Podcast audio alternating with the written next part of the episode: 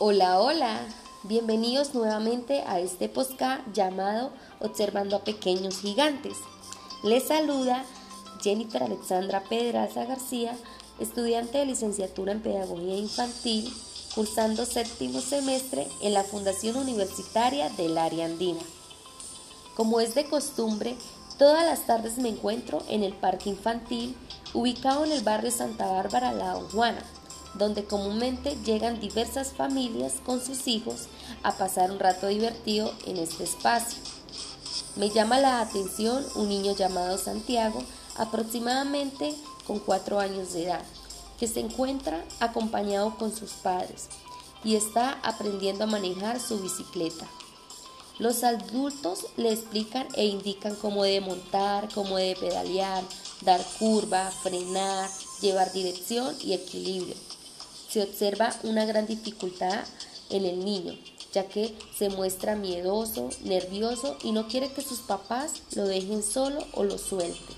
Se enrea al dar pedal, lo hace al revés, le hace falta un poco de fuerza en sus piernas. Su equilibrio está desorientado y cuando siente que está en peligro, se tira de la bicicleta y expresa llanto. Sus padres están muy atentos y le comunican que él puede y que es capaz dándole esa motivación para que lo intente de nuevo. Luego, el niño realiza la actividad varias veces, soltándose un poco más hasta que poco a poco logró mantener el equilibrio, esa dirección y autonomía para tener el control de sí mismo y su bicicleta. Su rostro tuvo un cambio de inmediato, expresando esa felicidad al igual que sus padres que lo abrazaron por su gran logro después de varios intentos, pero le manifestaron que tenía que seguir practicando. Este y otro tipo de situaciones se viven diariamente en la comunidad, ya que muchos padres de familia van al parque a jugar con sus hijos y asimismo enseñarle nuevas cosas. Estos espacios de diversión y aprendizaje permite que el niño explore, descubra y fortalezca cada una de sus habilidades, aprenda a desenvolverse en su entorno, a tener esos lazos afectivos y sociales, adquirir nuevos conocimientos y también a buscar esas soluciones para cada uno de sus problemas, ayudándolo a resolver y no darse siempre por vencido, sino seguir avanzando para lo que quiere lograr. En este tipo de edad, de 4 a 5 años, los niños son muy observadores, curiosos, exploradores, analíticos. Les gusta enfrentar sus miedos, son participativos, les gusta compartir sus ideas y son independientes.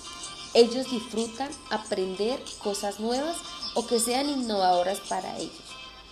Desde este punto de vista y desde la observación que se realizó, lo podemos tomar como referencia para nuestra práctica pedagógica de jardín, ya que en las aulas nos enfrentamos a diferentes contextos y situaciones de los niños y niñas.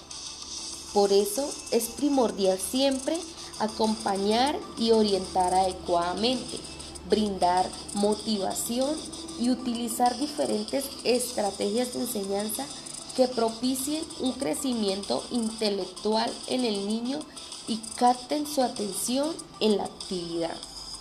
En conclusión, en esta edad hay que construir espacios enriquecedores y con oportunidades de aprendizaje para que los niños y niñas expresen sus pensamientos e ideas, donde puedan darle solución a cualquier obstáculo que se les presente y puedan desenvolverse con facilidad en su entorno logrando vivir experiencias muy significativas que potencien cada una de sus dimensiones y obtengan un adecuado desarrollo integral. Muchas gracias.